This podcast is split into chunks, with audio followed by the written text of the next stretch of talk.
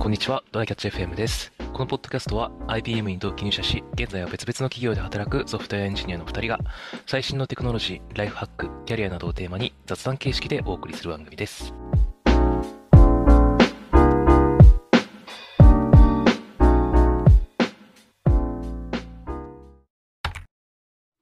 ゴールデンウィークは特に予定なかったんで、家にこもってひたすらネットフリックスを見てたんですよ ね。いいじゃないですか。うん、何見たのあの、超今更なんだけど、ストレンジャーシングスを見ようと思って、あー、すごい人気だったもんね。僕もまだ見てないんだよ。そう。で、あれね、どれくらいあるかっていうと、うん今シーズン4まで出てて、うんで、今5制作途中みたいな感じなのかな。で、5で最後って言われてる。えうん、ー、あそうでな、んだ。そうそう。で、まあ各シーズン、だいたい8話か9話くらいあって、うん。で、1話あたり1時間な んで、まあ結構あんな。 35時間くらい見たかな すごいな結構なんですよ。うん、しかもね一、日あはい。シーズン4のね、エピソード8が1時間半に増えてて、で、おうエピソード9が2時間半っていう、もう普通のちょっと長い映画くらいあるんだけど、大盛り上がりだ、もう。まあど、どうにか見終わりましたよ。ね、だって、ワンシーズン、1日8時間見ても、なんか1日ワンシーズンしか進まないんだもんな。そうそうそうそう。まあまあ、まあでも、えっと、10連休くらい、10連休あったよね。かなあの、うん1日2日も休めば。うんうんうん。だから1日3、4時間くらい見たって感じだね。見たね。うん。で、まあ、えーっと、ステンシングスって、まあ、あらすじとしては、うんえーっと、アメリカの、なんか、田、地方、田舎の方に、まあ、なんかその主人公の男の子が、のグループがいるんですよ。ちょっとイケてないオタクっぽい、そはいのはいはいグループがいて、で、すで、その、その地方都市に、なんか研究所みたいな、国の研究所みたいなのがあって、そこでちょっと怪しい研究をしてると。うんうん。で、まあ、それのせいで、なんかちょっとその地方、えっと、その町になんか変なことが起こり始めて、なんか行方不明者が出たりだとか、変なことが起こり始おめーて、で、まあ、その、こう、謎を、こう、に迫っていくみたいな、まあまあ、ざっくりとそういう話なんですけど、うん、そう奇妙なことが起こるっていうのが、そのタイトルのストレンジャーシングスなのまあまあ、そういうことだと思う。うん。うんうんうんで、まあ、ストーリーはね、まあまあ、面白いけど、まあ、めちゃめちゃこう話が、こう、なんて言うんだろうな、入り組んでるみたいな感じなので、結構シンプルな感じかな。うん。うんうん。で、まあ、なんかその何、人気のひ、あ、はい、どうぞ。何が面白いかというと、まあ、個人的にはね、うんやっぱり、あのーまあ、この間さ、あの、マリオの何が面白かったかみたいな話をして、まあ、音楽と映像みたいな話をしたじゃん。はいはい。うん、まあストレンジシングスもどっちかというとその色が結構強いみたいな作品で、おーあのー舞台がね70年代80年代のアメリカなんだよね、うん。うん、でその時のその曲がめっちゃこうはい、あのー散りばめられてて、まあ、日本人の知ってるようなアメリカのうんうん昔の曲みたいな、そうそうそうそうっていうのが結構印象に残るっていうのと、まあ、あうとんその当時のアメリカのこうカルチャーというか、まあ、ファッションとかもなんかすごい面白いというか印象に残る、まあ、だからすごいこうポスター映えするみたいな感じなんだよね、う。はいはいはい。結構ノスタルジー方面の人気なんだ、あれって。ああそうかもしんないストレンジャーシングスっていうのね画像検索とかしてもらったらねわかるんだけどほうほなんかね例えばそうそうそうそうなんかこうこのシーン一つとってもなんかすごいカラフルなんだよねう。あーはあはあはあはあ。うんなるほどね。そうそうそうなんか画像検索すると、なんかすげえおどろおどろしいポスターがいっぱい出てくるんだ。まあそうだね。ちょっとプレデターっぽいやつも出てきたりとか。結構怪物とかとわ、わやわややるタイプのやつそう、そうだね。それもあります。う。うーん。で、なんかあとは、このシーズン1は、なんか主人公のことが、なんか中1とかで確か。うんうんで、シーズン4とかになったらもう高、高2、高3くらいになってるんだけど、めっちゃ大人になるんだよね。声変わりとかして。で、そこでこう、そちうだよなょっとなんか、ああ、成長したなっていう、ちょっと親目線でも見れるっていう。 そうね。なんか、長く続くドラマとかってそういうのがあるからちょっと面白いよな。そうそうそうそう。まあみたいな感じで結構面白かったんで。まあちょっとね、なかなか全部見るにはあれかもしれないけど、まあシーズン5があるんで、まあちょっとそれに向けて、まあ見てもいいんじゃないかなっていう。そうだね。いやまとめてみなければね、ゆっくり別に1日1時間とかそうみそたいうなのがそう全そう。然いいわけだからね。うんうんうん。はい。まあそんな感じです。まあでも面白いんで、ぜひ見てみてください。はい。はい。えー、じゃあ本題が、本題が、あ、そうだ。えっとね、リワインド AI っていうツールをね、使い始めたんですよね。で、はい、ちょっと、あの、ちょうど今日使い始めたんで、ちょっと まだちゃんと調べはいて、調べれてない部分もあったりするんですけど、うんまあ何かと言いますと、えっとね、だいぶ前、だいぶ前っていうか、数ヶ月くらい前にこのポッドキャストで、うん。あのー設定レカス点の話をしたじゃないですか。まあ、要あは、あ、あの、メモ、はいメモアプリというか、オブシディアンとか、ねね記憶の整理法とかの話。そうそうそうそう、その話をしたじゃないですか。うんで、まあ、ああいう系のツールはやっぱりまだね、その、そもそもメモを取ってる段階で、ある程度その情報の優先順位がつけられてるっていう課題があって、まあ、要は、うんうん。その、例えば会議をして、で、重要なことをメモするじゃない。うんだからその時点でもう、その人間フィルターによって情報を切り落としてるわけじゃない。メモに書くっていう段階で。そうだね。うん。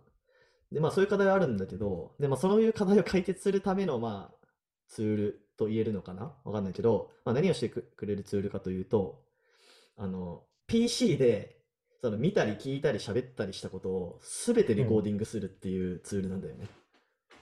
うーん。うん。うーん。で、後からそれを検索可能にするっていうもので、えーそれはテキストに起こされるのえっとね、全部 OCR とかでテキストに起こします。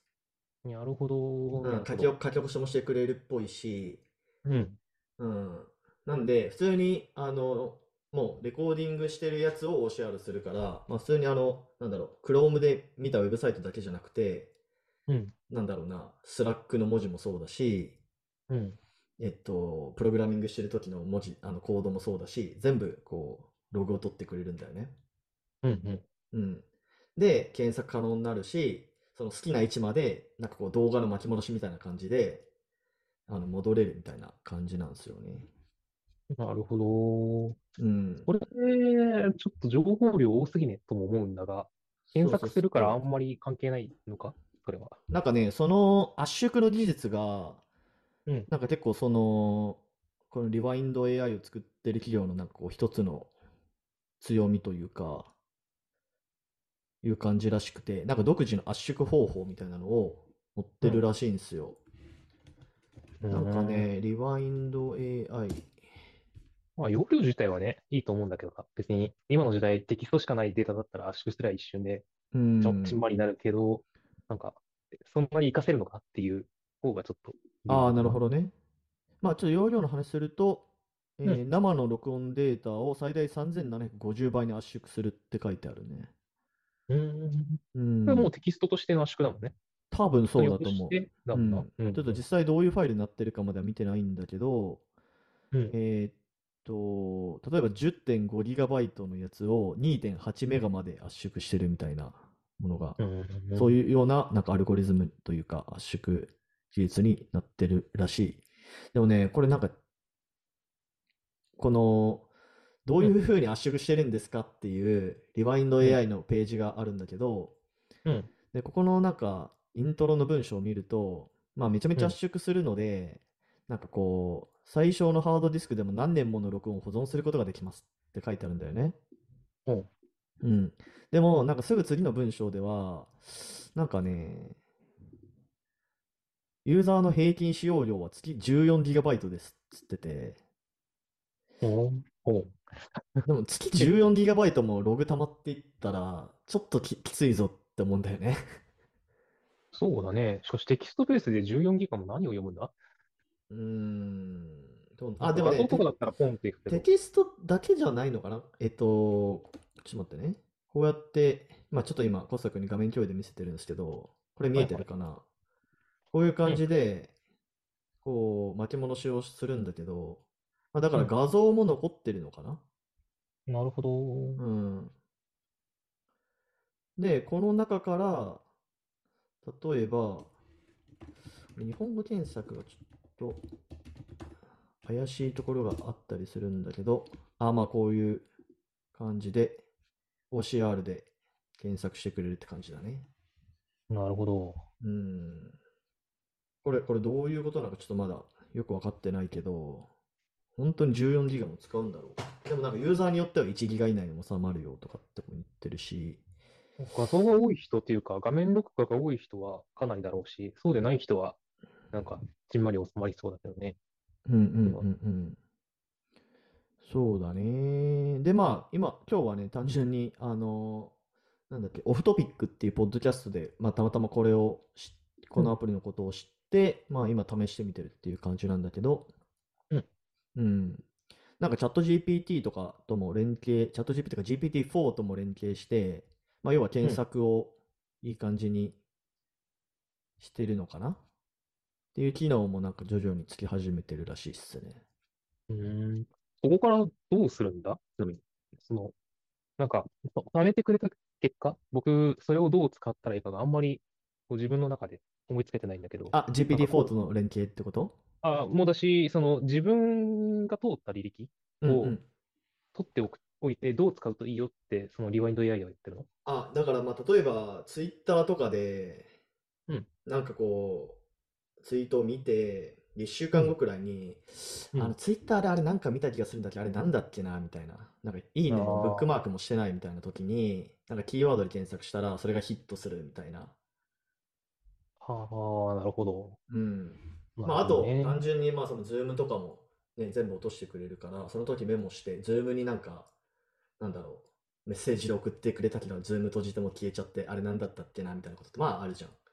そうだね。うんまあ、そういうのも掘り起こしてくれるとかうん。っていうのはまああるらしいです。まあ、実実際そそうねそのケースでどれだけ助けられるのかちょっと使ってみないと分かんないかなっていう気がするけど。まあでも確かに何、え、ツイッターでとかって思い出したらツイッターで検索すればワン、まあワンチャンあるけど、そうじゃなかったら、こういうの使わないと、なんか見つけるの大変だったりするもんな。そうだね。これの全人類版ができてきて、それがだんだんその AI、メガネとかでさ、うんあの現実の映像まで撮れるようになってきたら、もうそろそろタイムテレビなのではドラえもんの。そうだね。うん。過去の映そうそうそう過去の映像をある程度生成可能というか、過去の自分の行動を介入できないけど見るだけならできるぜみたいなうんうん うんうん。のにはなってきそうだよな。でまあそれがまた GPT-4 とかの餌になってうん。なんだろうこの人の過去の行動からこうなんだろうなその送りそうなメールの内容を考えるとかあでもそんなことしなくてそもうねちゃんと送ってくれたりするのかなわかんないけどそうそうそうそううんまあ実際にその RPA とかをもっと、うんあの高精高精度でやってくれるみたいなうん。ことはまああるみたいですよね。そうだね。あの、うんなんか質問したときに、それ、なんか、この前これや、そこの時にやったじゃんみたいな、なんかこれやったっそうそうけそうそうみたいなのを聞いたときにやってくれるし、それがさっきした、その、あの、メガネとかと組み合わせる日が来たら、マジで、あの、なくし物、どこでなくしたっけを聞いたら教えてくれる。ああなるほど三日前にね。ここに置いたけど、み たいな。そうか、それがこうリアルな世界にまで波及したらね。うん。そう。もう別確かにに確かね、になくし物はパソコンの中でもするものだし、なんまあか、それの確かに先ね駆けとしてこういうのあるわ。楽しいかもしれんな、確かにそ。うそうそうそう。ねえなんでまあ面白実い際こう、どこまで実用的になるかどうかまではちょっとわかんないけど、まあ単純にその、面白半分で使ってみてもいいんじゃないかなっていうことですね。なそうだね。うん仕事に関するものが見れちゃう場所では、見れちゃうような端末ではできないけどな。仕事はね、さすがにちょっと危ないですね。いろいろ。あ、でもこれ、ローカルに保存してるんだよね。だから、あ、そうなんだ。そうそうそうそう、ログを。まあ、だから大丈夫だよとは言えないかもしれないけど、まあ、そういううんだいぶセンシティブなデータが、ね、録音され、録音とか録画されたりするので、そそうそうそうう、なんか、そうふと、ちょっと仕事用の端末じゃないけど、何かしら仕事のメール見るとか、なんか、スラックの通知がとか、うんそれこそスマホとか。かだったらね、よりあり得るわけだし、ちょっとその辺がちゃんと隔離された場所でだったら、そう結構ありだなってそう感そうじだな。という感じですね。はい。まあ、はいみたいな、あのーサービスを見つけたんで、気になる人ぜひ使ってみてください。いいっとすいねう、はい、お話でした。じゃあ終わりましょうか。